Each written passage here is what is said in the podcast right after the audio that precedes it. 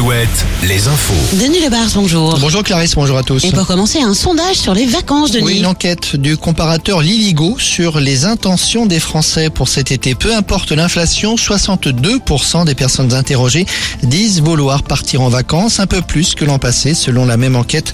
Les destinations que les Français vont privilégier cette année, l'étranger et le littoral, rien de très nouveau. Nous évoquions la semaine dernière le fait que les réservations dans les campings sont en forte hausse cette année. Une chose est sûre, les prix de l'alimentaire resteront élevés dans ce secteur.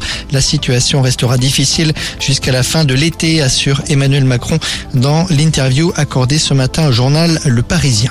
On va parler santé aujourd'hui avec la visite de François Braun, le ministre au CHU de Poitiers. Des personnels doivent manifester pour dénoncer leurs conditions de travail. Et puis les tarifs des médecins généralistes. Ils avaient rendez-vous en cette fin de matinée avec l'administration chargée d'arbitrer les négociations entre les syndicats de médecins et l'assurance maladie. Le montant de la consultation va passer de 25 à 26,50 euros à l'automne prochain. Et pour un pédiatre, par exemple, on passe de 30 à 31,50 euros.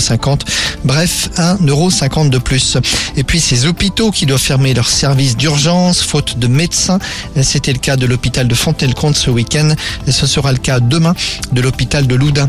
Les recherches ont été interrompues en bête de Quiberon. Un pêcheur est tombé à l'eau hier à la mi-journée sur la côte sauvage.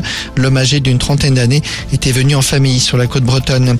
Au Sable d'Olonne, c'est aussi probablement un pêcheur qui est tombé à l'eau. Le corps d'un homme a été découvert hier matin sous les pontons euh, l'un des pontons de Port-Olona. Une enquête a été ouverte. Un mot de foot, Marseille deuxième de la Ligue 1 après sa victoire à Lyon hier soir. Une deuxième place que les Girondins de Bordeaux souhaiteraient retrouver en Ligue 2.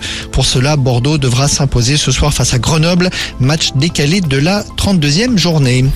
Alouette, la météo. Météo assez semblable à celle d'hier, avec un ciel partagé, un temps un peu agité, des nuages plutôt nombreux, quelques averses possibles cet après-midi, des éclaircies aussi. Le tout avec des températures maximales